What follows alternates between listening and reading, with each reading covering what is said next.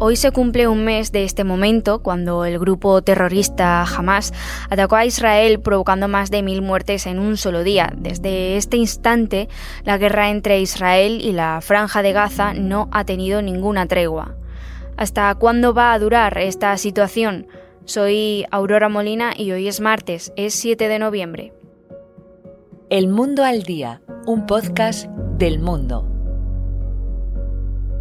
El 7 de octubre Hamas atacó a Israel, provocando 1.400 muertos y secuestrando a más de 200 personas. A partir de este momento, las tropas israelíes, bueno, pues comenzaron su ofensiva en la franja de Gaza. Allí, en la frontera con Israel, se encuentra mi compañero Sal Emergui. Hola Sal, ¿qué tal? Bienvenido. Hola, ¿qué tal? ¿Cómo estás? Sal, tú estás allí, has estado allí, has vivido todo esto de cerca, llevas en contacto con esta guerra prácticamente desde que comenzó en octubre. Ahora es cuando se cumple un mes desde que jamás decidiera atacar a Israel. Te pregunto por cuál es la situación ahora mismo, la situación actual en la franja de Gaza. Y también, bueno, pues, qué es lo que se espera que pase en los próximos días. Bueno, se cumple un mes del ataque de Hamas que toda esta guerra sin precedentes entre Hamas e Israel. Eh, realmente un mes en el que si analizamos en la franja de Gaza, por ejemplo, se puede analizar desde el punto de vista humanitario, desde el punto de vista militar. Ahora mismo hay medio millón, un poco más de desplazados palestinos que en estos 31 días han intentado salir de sus casas en buscar un lugar más seguro, básicamente la mayoría, eh, más de 700.000, han encontrado refugio en eh, instalaciones refugio como escuelas, campamentos o hospitales de básicamente de la UNRWA, de Naciones Unidas. Israel está eh, promoviendo desde hace ya semanas que hay una evacuación masiva desde el norte de la Faja de Gaza hacia el sur es decir, el norte de Gaza es nuestra ciudad de Gaza, que es la capital de la franja, y ahí, según Israel, donde está el feudo principal del grupo yihadista Hamas, básicamente en los túneles. Y en estos momentos, pues, estamos en esta fase de que tras el ataque de Hamas, que causó 1.400 muertos y, y, acabó con el secuestro de 241 personas, entre ellos también decenas de bebés, niños y ancianos, Israel lanzó una ofensiva militar, en primero aérea, luego también con ayuda desde el mar y hace ya una semana y media también desde tierra. Y ahora estamos esperando el momento de los combates ya más intensos en la ciudad de Gaza entre soldados israelíes y los eh, integrantes de base armado de Hamas. Em, y el balance de que hace Hamas es, como ya sabes, más de 10.000 muertos desde el inicio de la ofensiva israelí en la franja de Gaza.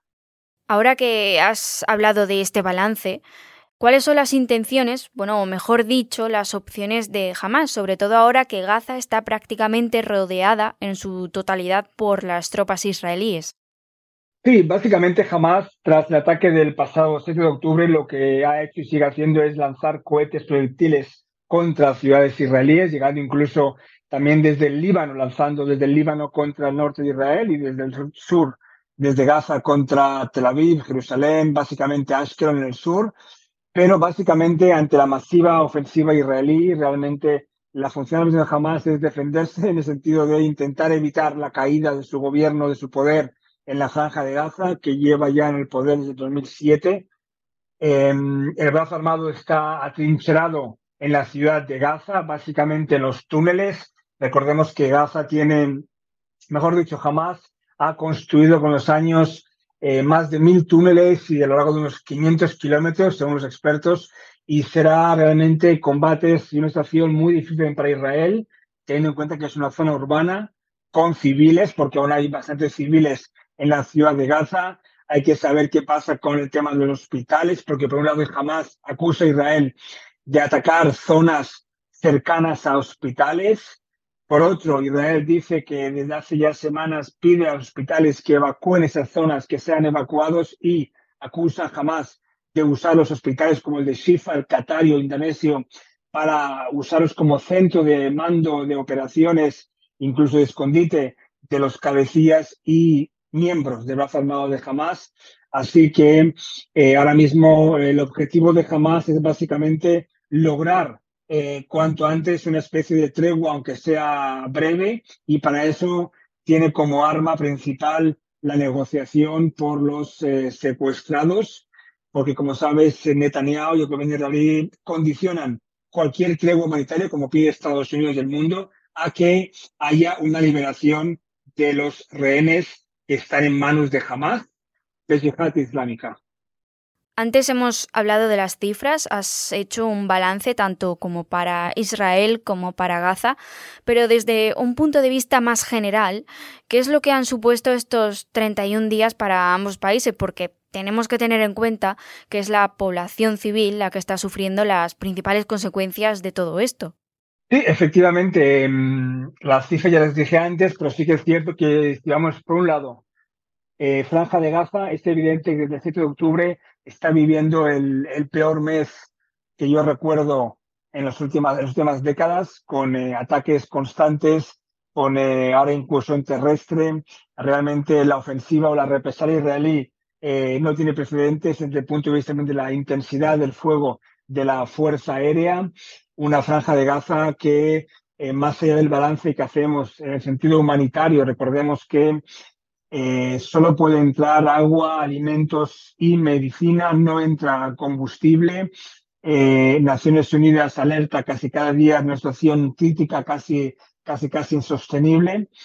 Eh, y la gran pregunta es qué pasa en Gaza después, si por ejemplo Israel consigue acabar con el grupo islamista Hamas, con su brazo armado y con su poder, qué pasa en la franja de Gaza, quién será el gobierno ahí, si será al-Fatah, si será una asociación, un grupo de países que vienen, que es muy difícil ahora mismo de verlo.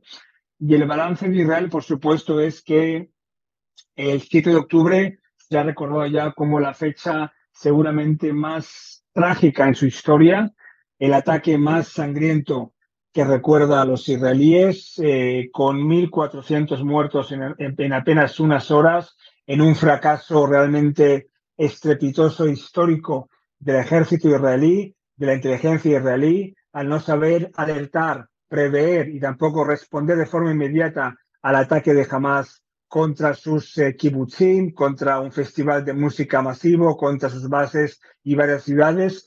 Y este 7 de octubre lo que ha hecho es que Israel ahora mismo está en una situación también de guerra, con más de 100.000 desplazados, eh, la economía muy golpeada, y a nivel estratégico, recordemos que antes de octubre Israel estaba muy cerca de un acuerdo de relaciones con Arabia Saudí, gracias a un acuerdo que lo llevaba Estados Unidos. Ahora este acuerdo se ha alejado muchísimo e Israel, por supuesto, va a tener que a partir de ahora marcar su historia en un antes y un después de este 7 de octubre, con todos los efectos a nivel social, militar, de seguridad, eh, económicos que ha provocado y que provoca esta guerra. Sal, te agradezco mucho que hayas estado en el mundo al día y que nos hayas ayudado a comprender un poco mejor todo lo que está pasando en, entre Gaza e Israel. Muchas gracias. Vale, un saludo. Chao, chao. El conflicto entre Israel y Palestina ha provocado que otros países se manifiesten en busca de una solución. Estados Unidos, por ejemplo, tenía la intención de lograr que Israel hiciera una pausa humanitaria en Gaza. Lara Villalón es periodista y ahora mismo se encuentra en Estambul, Turquía. Hola Lara, ¿qué tal? Hola, buenas. Lara, sabemos que el secretario de Estado estadounidense, Anthony Blinken, visitó el pasado domingo al líder de la autoridad palestina, Mahmoud Abbas. ¿Qué es lo que sabemos de esta reunión? ¿Cuáles eran las intenciones de Blinken y, bueno, de Estados Unidos también con esta visita? Pues, eh, por una parte, Blinken buscaba, eh, ya que no obtuvo grandes resultados en su visita a Israel eh, con Benjamin Netanyahu, buscaba un poco calmar los ánimos a nivel de regional, tener un poco de control de saber qué, buscaban otros líderes, eh, si había como alguna intención de, seguir escalando el conflicto. Y en particular con Mahmoud Abbas también quería abrir un poco la puerta a un futuro post jamás eh, en, en, el caso que, digamos, el ejército israelí llegue a, a poner fin a la milicia o, digamos, a cortar eh, sus poderes en la franja de Gaza y ha estado un poco estudiando eh, qué escenarios se presentan en, un futuro y digamos que le propuso a Mahmoud Abbas la posibilidad de, gobernar eh, de alguna forma la franja de, de Gaza en un futuro próximo. Además, esta no ha sido la única parada del secretario estadounidense. Ayer mismo Blinken visitó también Ankara, la capital de Turquía. De este encuentro, ¿qué es lo que sabemos? ¿Cuál es también el papel de Ankara dentro del conflicto entre Israel y Gaza? Pues en Turquía fue un poco distinto de las visitas que hizo a otros países de la, eh, de la región porque en los últimos días el gobierno turco ha incrementado sus críticas contra el ejército israelí y también culpa a Estados Unidos de, de lo que está ocurriendo en Gaza. Entonces, eh, Blinken, por un lado, quería un poco hacer un reacercamiento eh, con el gobierno turco, calmar un poco los ánimos, pero también eh, buscar otras formas de, poder entrar ayuda humanitaria a la franja de Gaza, porque hay, en las últimas semanas varios países han estado estudiando cómo podrían eh, convencer a Israel de que permita esta entrada de ayuda humanitaria. No siempre se ha conseguido, de hecho está entrando mucha menos ayuda de la que querrían los países de la región como Egipto, como Jordania. Y digamos que Estados Unidos está buscando otras vías. Por el momento, Ankara se ha mostrado como uno de los países mediadores, pero no ha conseguido eh, grandes avances como otros, eh, por ejemplo, como Qatar, que ha podido negociar con los rehenes eh, la, salida de rehenes, o, o Egipto, que permite el paso de ayuda humanitaria hacia la franja de Gaza. Lara, para terminar te voy a hacer una última pregunta, también ligada un poco a la visita de Blinken por Oriente Medio. Tú misma has dicho que no se ha tratado solamente de una visita, sino que, bueno, pues se ha tratado de, de varias. También has dicho que el objetivo era lograr em, el aumento de la ayuda humanitaria, incluso una pausa humanitaria en Gaza por parte del primer ministro israelí, pero no ha sido así. Digamos que esto no se ha conseguido. Sí, se trataba de un objetivo mínimo, porque digamos que todos los países de la región están pidiendo un alto al fuego. Estados Unidos incluso pedía un poco menos, una pausa humanitaria de unas pocas horas para, o pocos días para poder eh, entrar esta ayuda humanitaria que comentábamos, pero se encontró con la negativa de, del gobierno israelí que ha dejado muy claro, ha dicho de forma muy tajante que ellos no van a parar eh, la guerra, ni siquiera una pausa humanitaria, a menos que se liberen todos los rehenes que tiene bajo control jamás. Lara, pues te agradezco que hayas estado en el mundo al día. Muchas gracias. A vosotros. Sale Mergui y Lara Villalón han hecho posible este episodio de El Mundo al Día. Te recuerdo que para escucharnos todos los días solo tienes que ir a elmundo.es, la web del mundo, y a las principales plataformas de audio. Ahí en tu favorita, en la que tengas en tu móvil, tienes la opción de suscribirte. Mañana será miércoles y estaremos aquí con una nueva historia. Gracias por estar al otro lado y saludos de Aurora Molina. Has escuchado El Mundo al Día, un podcast del mundo